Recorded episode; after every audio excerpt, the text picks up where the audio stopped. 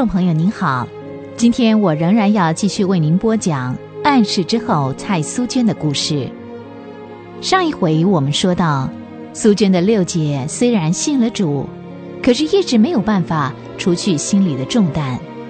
她的重担不是别的，是她大儿子永健一再犯罪不肯悔改的事儿。苏娟心里有很强烈的感动。想把永健从监狱里接回来一起生活，可是大家都反对，他们怕永健一回来又会捣乱。可是苏娟再三的要求，他们才答应。这天早上，他们正聚集在客厅里读圣经的时候，外面引起了一阵骚动。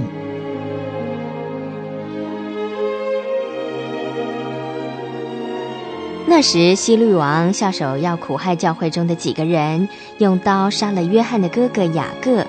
他见到犹太人喜欢这件事，又去捉拿彼得。那时正是除孝节的日子，希律王拿了彼得收在监里。少爷，少爷，你不能啊，少爷！有件回来了。众人回头一看，都愣住了。进来的不是别人，是永健。永健沉默的看着大家，消瘦的脸上布满了杀气和仇恨。长长的头发分散在亮亮的眼睛周围的那样子，好可怕。美芳见到儿子回来，理当高兴才对，可是这时候他的心却凉了半截。素娟没有立刻站起来跟永健说话，她在心里告诉自己：“哎，主啊，看样子这孩子并没有真正的悔改，他为什么要骗我？主啊，我该怎么办？我已经答应家人要负起一切的责任，帮助我，主。”然后苏娟就面带笑容，慢慢的走过去。永健，你怎么这么早就一个人回来了？我不是告诉你吗？待会儿我们去接你。你看，你娘什么都准备好了。永永健，你回来啦，娘很高兴。七姨，我很累，有我睡的地方吗？永健，你娘跟你说话，你没听见吗？七姨。告诉我，我可以睡哪一个房间啊？苏娟不得不在心里叹了一口气，但是她不想让这个孩子看出她内心的失望，她必须坚强的好好管教这个孩子。你这孩子怎么这么不懂礼貌呢？是谁教你进来的时候不必敲门的？永健，七姨在跟你说话，不用你管。怎么能够这样对你娘说话呢？七姨，我，你，你真是太不应该了。你娘爱你，关心你，难道你都不懂得什么叫做孝顺吗？什么叫做感激？你忘了你在信上怎么跟七姨说的？你说你要孝顺，不再惹大家生气，要好好读书上进，现在都忘了吗？苏军一口气说完这些话。永健闷声不响的站在那里，脸上毫无表情。好，现在你听着，你答应过七姨的事，都得照做。男孩子说话要算话，要不然就不要说。我带你去你的房间，咱们走吧。干妈，你们继续读下去啊，我待会儿再来。说着，苏娟就拉着永健的手。走，七姨送你到你的房间，你一定很喜欢。七姨给你准备了好多书，看吧。他没变，一点儿也没变，我怎么办？他跟七妹说的全是空话。美芳啊，不要难过，我们已经把他交给神了，神会替你负一切责任的。我相信他会改变的。好现在咱们继续读完这一章圣经吧。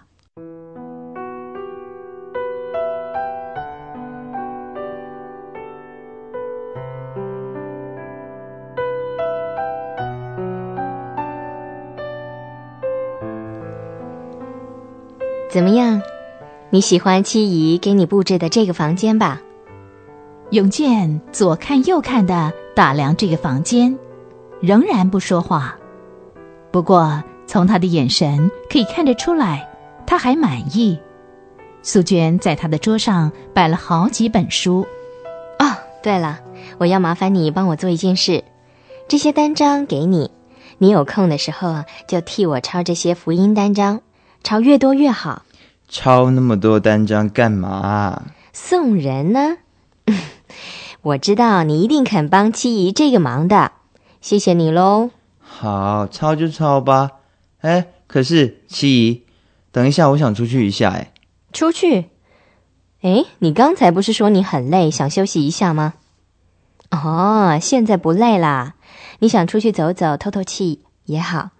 七姨答应你，不过你要听七姨的话，每次出去得告诉我一声，没有我的允准。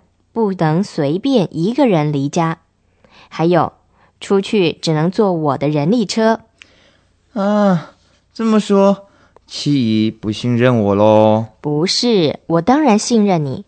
不过，你要明白，一个年轻人必须懂得尊敬长辈。你尊敬别人，别人自然也会尊敬你；你爱别人，自然别人也会爱你。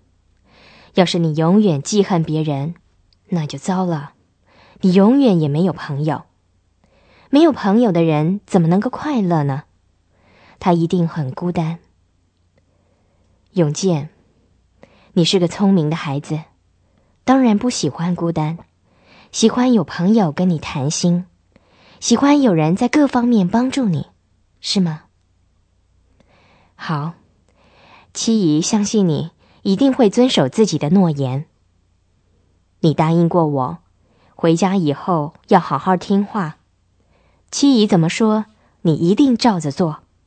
这些话你还记得吧？啊，好嘛。嗯，好。有你这句话，七姨就放心了。哦，对了，永健，如果不出去，最好就在家里看看书，写写文章。七姨好喜欢你的文笔啊。这时候，永健眼神一亮。显然的，苏娟已经赢得了这场新战。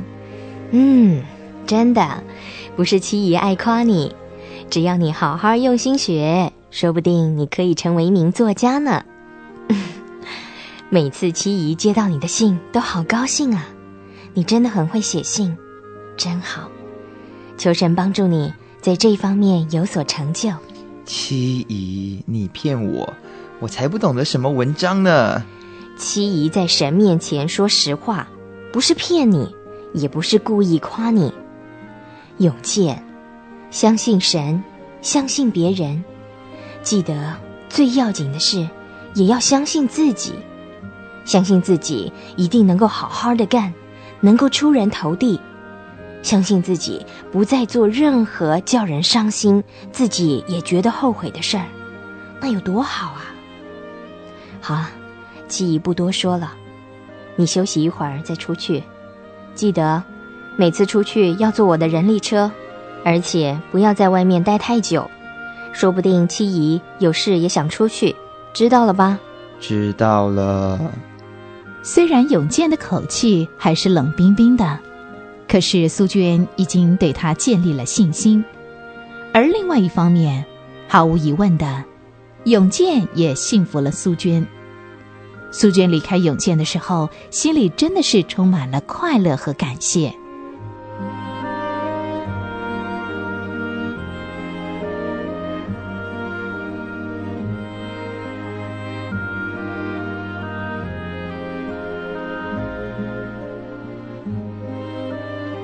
永健从监狱出来之后，真的会改过自新吗？他会不会又去为非作歹呢？欢迎您下回继续收听《暗示之后》蔡苏娟的故事。